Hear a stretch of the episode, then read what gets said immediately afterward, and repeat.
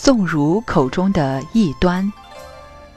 过去的中国文化，由于儒家是学术的正统，对于佛家、道家的思想都有一点批判态度，所以旧的观念称佛道两家文化为异端。异端是孔子《论语》里头的一个名词，后世像宋朝以后的理学家，我们叫他们理学家。并不一定承认他们是正统的儒家，他们排斥佛道两家，称两家为异端之学，好像就是我们现在讲的旁门左道。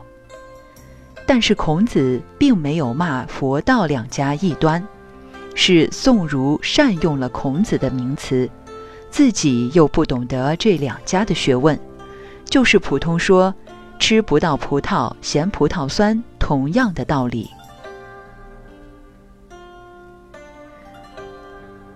所谓异端，就是偏见。孔子称一般有偏见的人为异端。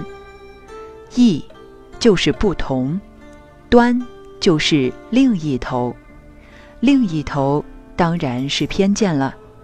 当时并不是指佛道两家。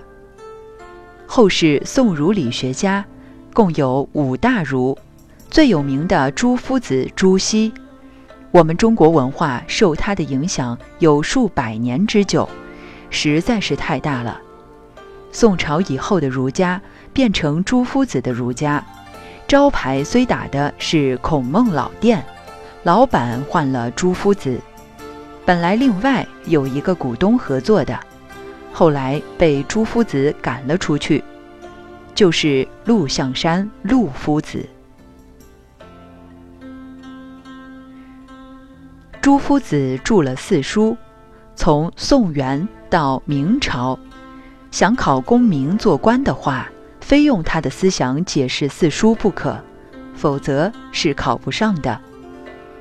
假如我生在那几百年前，人家问我。参同契看过没有？我说看过，那我就是异端，也就不能考功名了。